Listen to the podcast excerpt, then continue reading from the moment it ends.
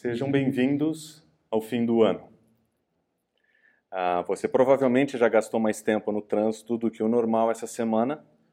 E se você prestou atenção em algumas das mensagens do seu grupo familiar, você descobriu que você tem mais pessoas para comprar presente do que o seu décimo terceiro tinha te avisado.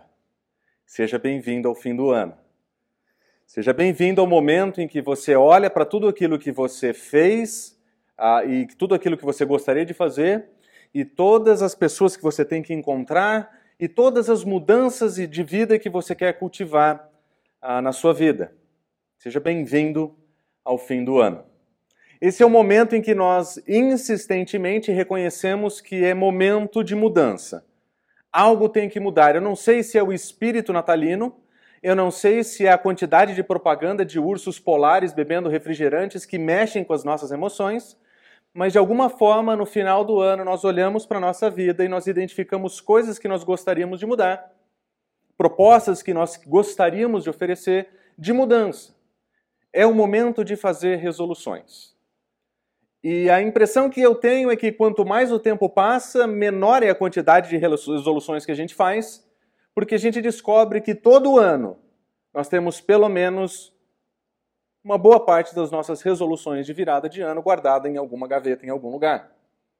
Todas aquelas propostas de mudança, de encontrar novas ah, coisas por fazer, nós acabamos com o tempo passando. Parece que na primeira semana ah, de janeiro nós estamos recuperando das comidas do final do ano.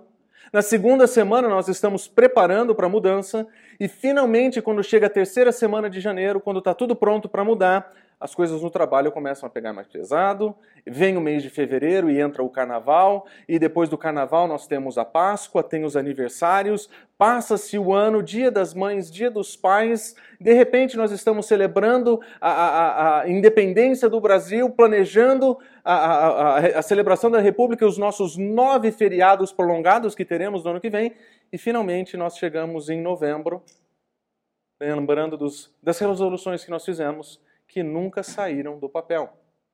E eu acho que isso é tão recorrente na experiência humana que se você for no Google e digitar resoluções mais comuns e mais engraçadas, você vai encontrar uma centena de sites mostrando quais são essas resoluções. E claro, eu trouxe algumas para vocês que talvez você tenha feito isso alguma vez na vida. Por exemplo, a número um é entrar em forma.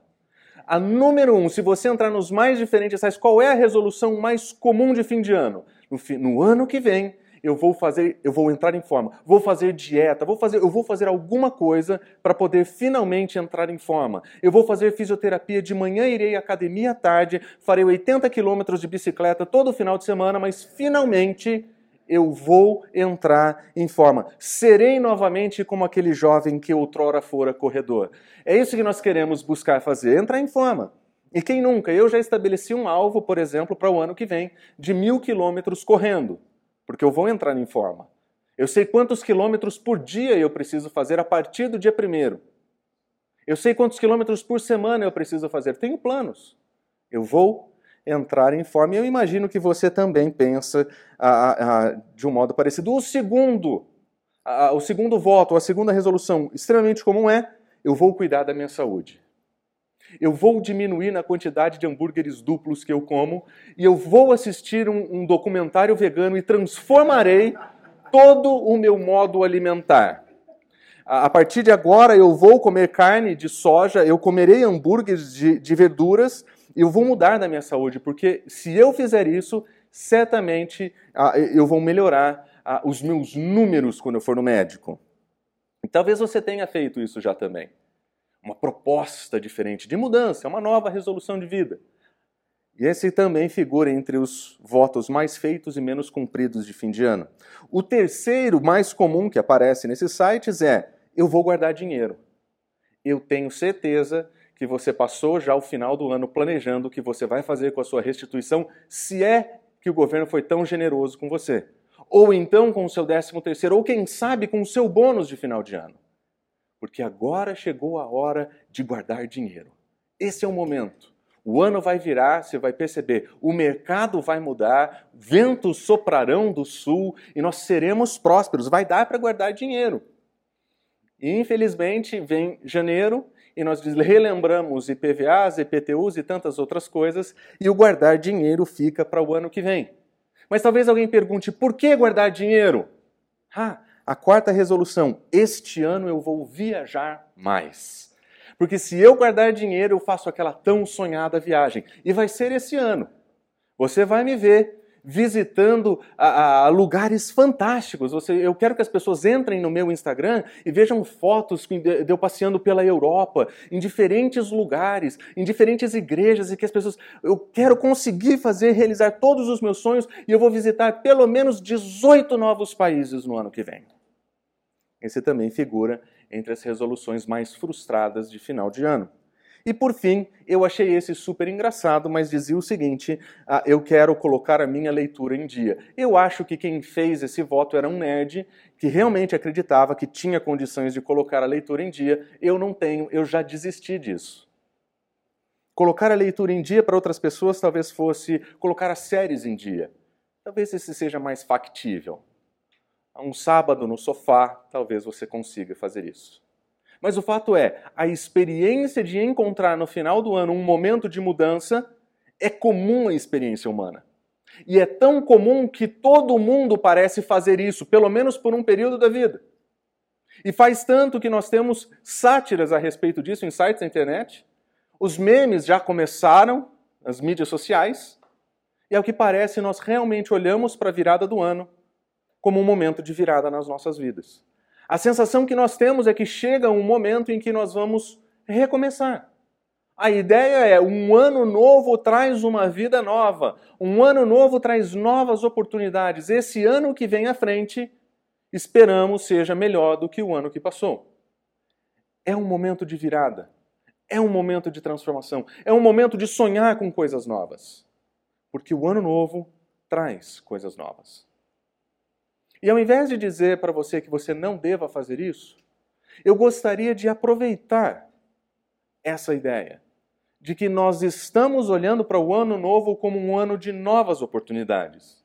E ao invés de sugerir para você que você deva parar de fazer planos que você não pretende cumprir, eu gostaria de sugerir algumas resoluções que fossem modeladas pela sabedoria das Escrituras de tal forma que elas pudessem informar esse seu esse, esse modo de pensar sobre o próximo ano.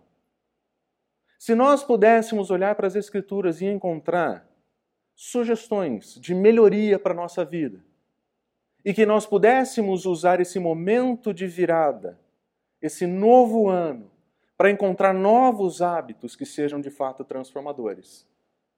Eu abriria no Salmo 131 e no Salmo 131 eu encontraria resoluções de sabedoria. No Salmo 131, na verdade, nós vemos três conceitos que podem ser usados para informar as resoluções de fim de ano. De fato, nós vivemos uma vida em ciclos.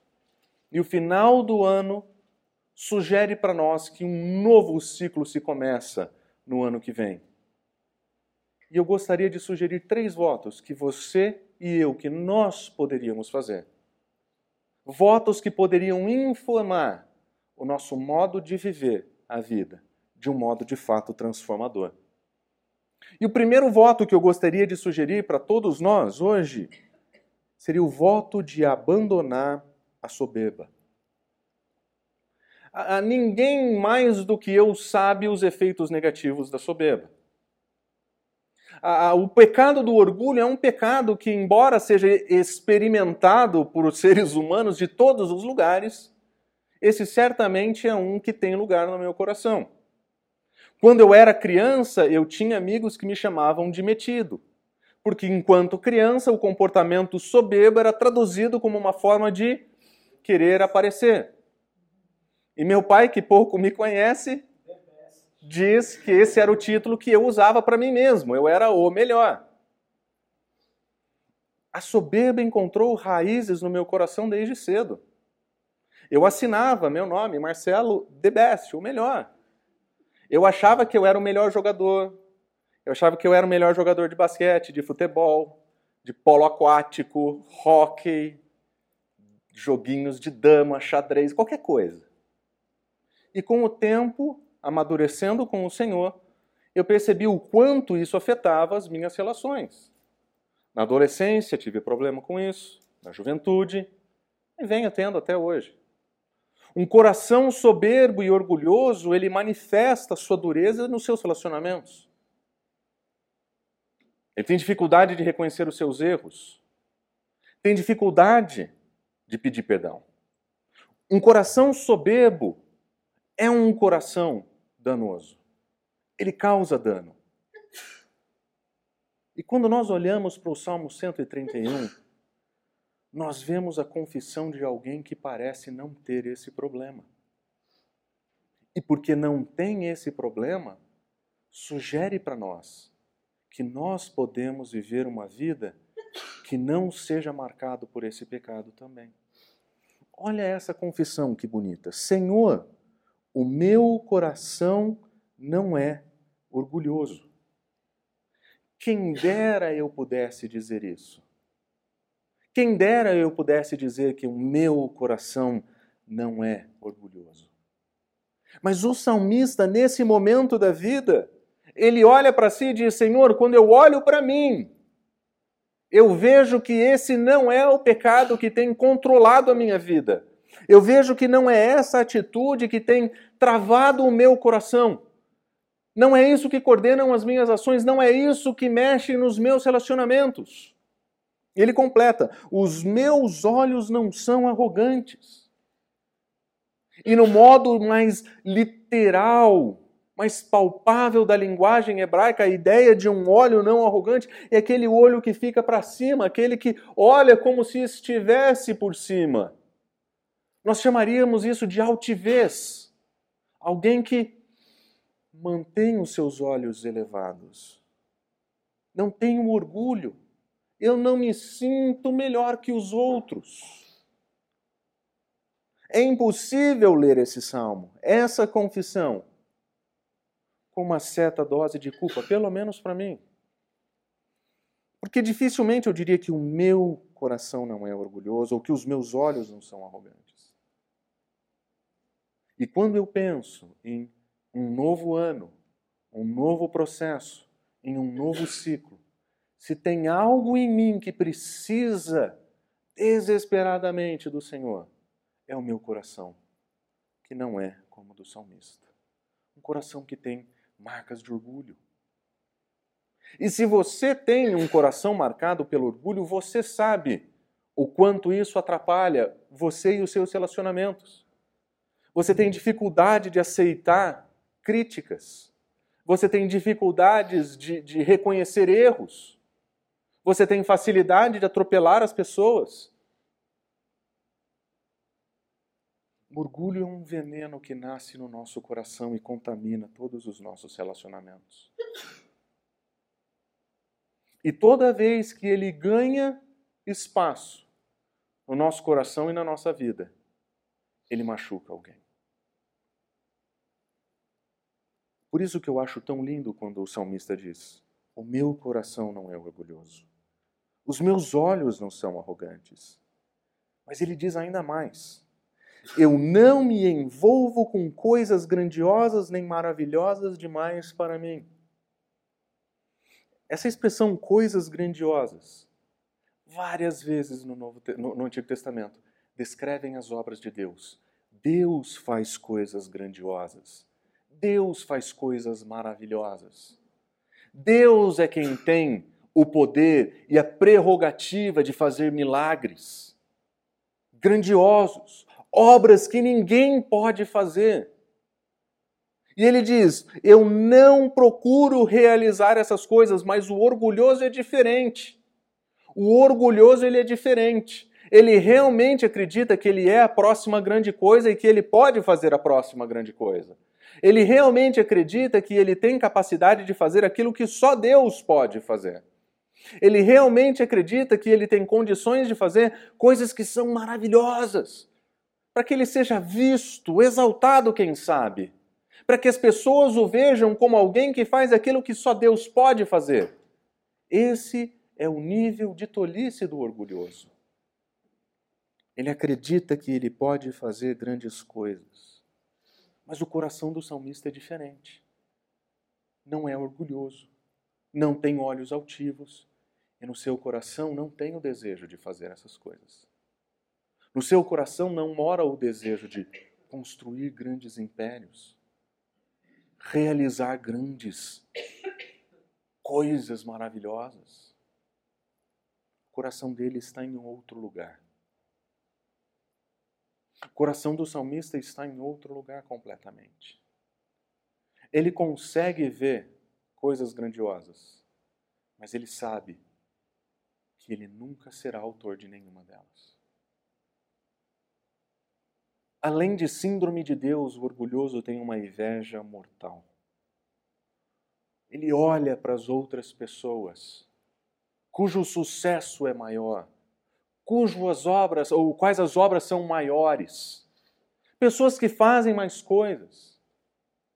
Pessoas que talvez tenham uma saúde em dia, pratiquem esportes, guardem dinheiro, fazem viagens. Pessoas que estão com a sua leitura em dia. E o orgulhoso olha para essas obras grandes com inveja mortal. Ele passa o dedo nas suas mídias sociais, ele olha para outras pessoas. Ele diz: É isso. São essas as obras grandiosas que eu quero fazer, que eu quero produzir. E esse é um vício que sobrevive no nosso coração. Porque nós somos orgulhosos, nós queremos aquela oportunidade, nós queremos aquele foco, nós queremos aqueles números de seguidores, nós queremos aqueles aplausos, porque nós somos mais importantes. Mas o coração do salmista é diferente. Ele fala: Meu coração não está nessas coisas. Eu não sou orgulhoso. Eu não me envolvo com isso. Ele decidiu abandonar a soberba colocar o coração dele em um outro lugar. Mas se o coração do salmista não está na soberba, se não é a inveja que o domina, se não são as coisas grandiosas demais que tomam sua atenção, o que é que o salmista faz então? E ele responde com um segundo princípio que eu acredito nós podemos usar como uma resolução de ano novo. E abraçar a quietude que o salmista abraça nesse texto. Observe que bonito o que ele diz. De fato, eu acalmei e tranquilizei a minha alma. Eu acalmei e tranquilizei. Ao contrário, esse, é, esse acalmar e tranquilizar é o contrário da soberba. É o contrário de buscar coisas grandiosas. Acalmar e tranquilizar é, é esse novo modo de vida que o salmista abraça. Ele não quer se envolver com coisas grandiosas. Ele não quer ter síndrome de Deus. E qual é a resposta que ele encontra então? Eu preciso me acalmar, eu preciso me aquietar. É momento de parar o coração, é momento de parar com os grandes sonhos. É momento de aquietar, de abraçar um tempo de quietude e ficar ali. Desse modo, como uma criança recém-amamentada por sua mãe. Você já viu uma criança que acabou de mamar? É a coisa mais bonitinha que tem. Porque dorme quieta. Ela descansa. E a figura que o salmista resolve usar para descrever a sua relação com Deus. Ele descreve a sua relação como o de uma mãe com seu filho. Ele está calmo, ele está tranquilo, porque ele está nos colos, no, no, no colo da sua mãe. Ele foi literalmente abraçado pela tranquilidade. A figura que ele usa evoca proteção, amor, cuidado, carinho. Envolve um nível de confiança tal de entregar os pontos. O contrário da soberba que busca grandes coisas é a tranquilidade de uma criança no colo da sua mãe para o salmista. Ele quer matar o seu, o seu sentir, a sua vontade de fazer grandes coisas. Não fazendo coisas menores. Não procurando alternativas para a sua mediocridade. Mas para encontrar descanso. Para encontrar abraço. Para encontrar tranquilidade. Um coração que é calmo.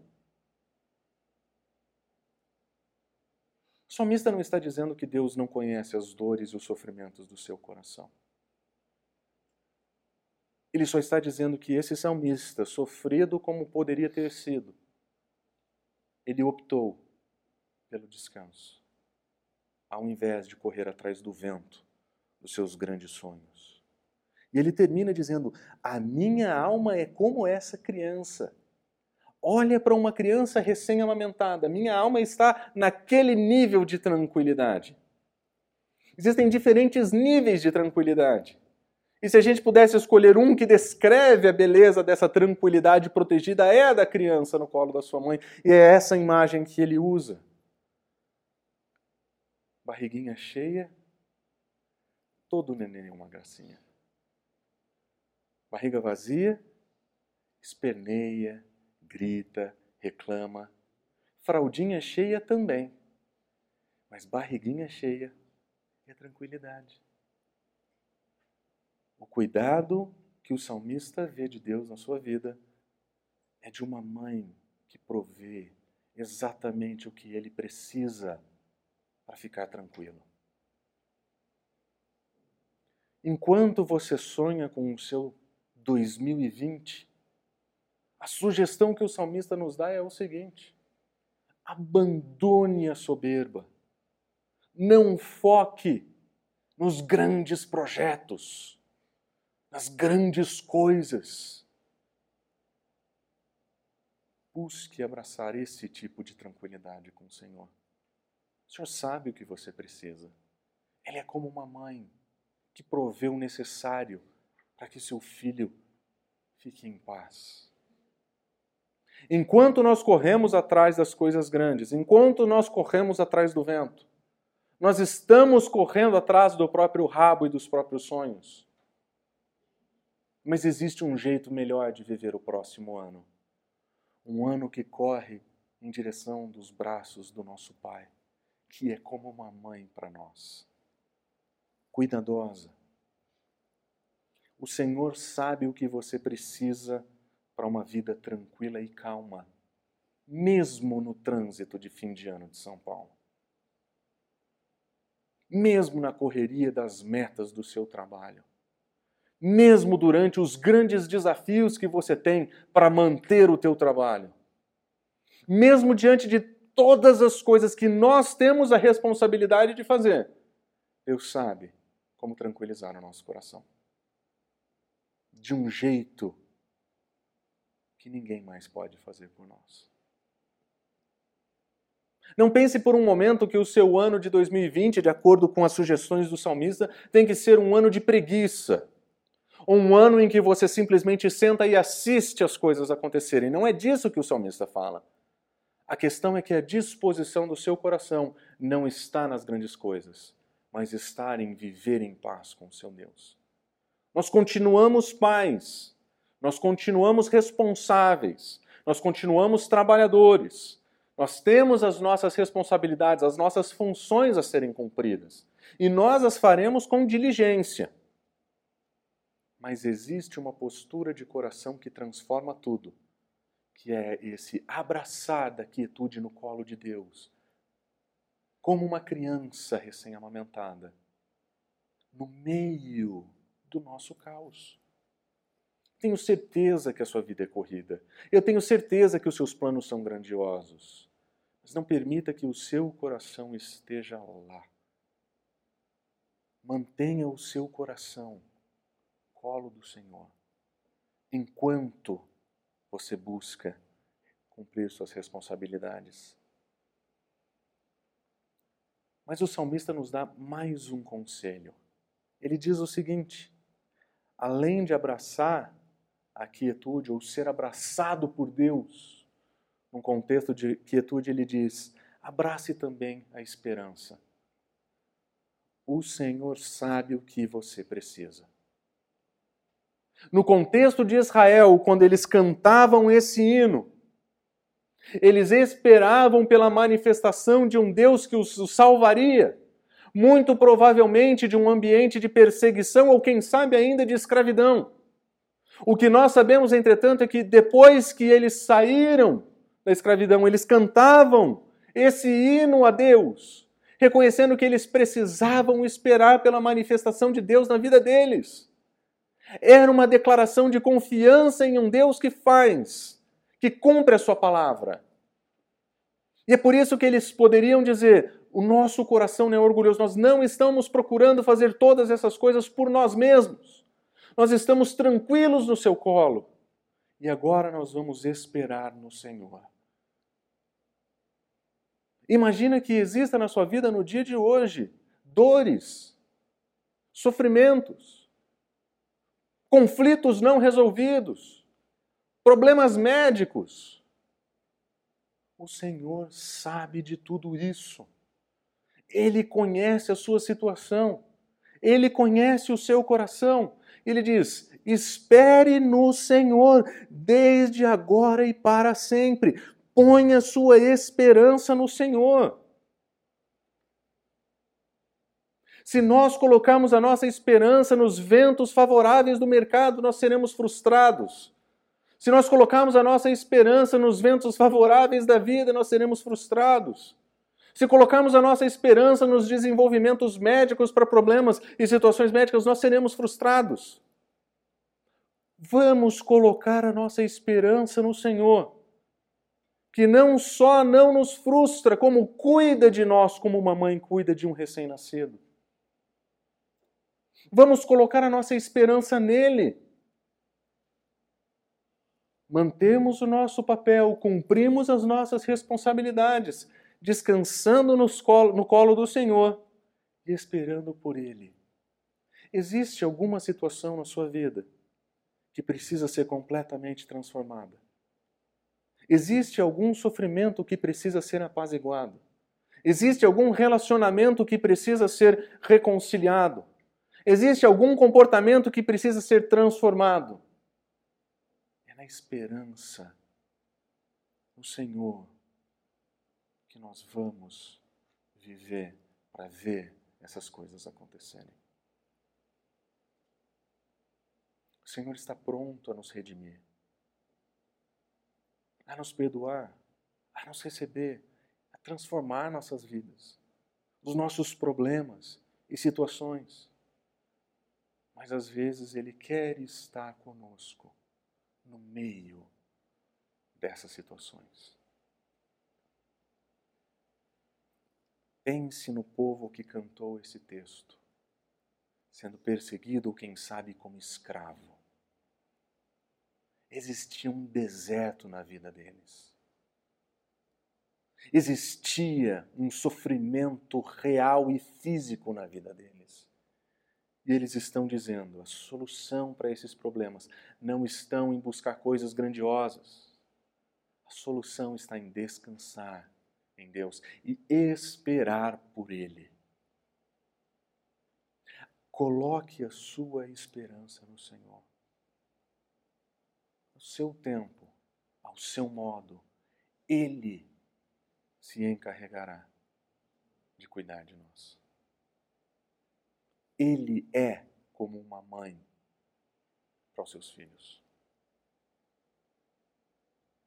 Por isso, à medida que nós nos aproximamos das loucuras do fim do ano, das perspectivas, quem sabe, positivas para a virada do próximo ano, não deixe de colocar seus sonhos, seus projetos pessoais no papel. Não ouse não colocar essas coisas diante de Deus em oração. Mas não coloque o seu coração nisso. Porque se o seu coração estiver lá e você for a pessoa mais fitness do ano que vem, a mais saudável, a que mais guardou dinheiro, a que mais viajou, que mais leu, você terá perdido um ano longe do Senhor. Enquanto nós buscamos viver a nossa vida de modo responsável, dê lugar de grandeza, de crédito ao Senhor. Coloque o seu coração diante dele. Faça da sua vida, do seu próximo ano, um ano que honra de fato o Senhor. Porque nós não precisamos mais do que isso. Viver com o Senhor é suficiente. Desfrutar do seu colo é suficiente. E nós queremos esperar no Senhor. Esperar no Senhor. Então, se a sabedoria divina pudesse ser usada de alguma forma para informar os modos, o modo como você planeja o seu próximo ano, eu acredito que esse salmo ele vem em excelente momento. Vamos buscar abandonar a soberba, abraçar a quietude com o Senhor e abraçar a esperança que nós podemos ter nele. Ele sabe exatamente do que nós precisamos. E ele cuida de nós como uma mãe cuida do seu filho. Vamos orar?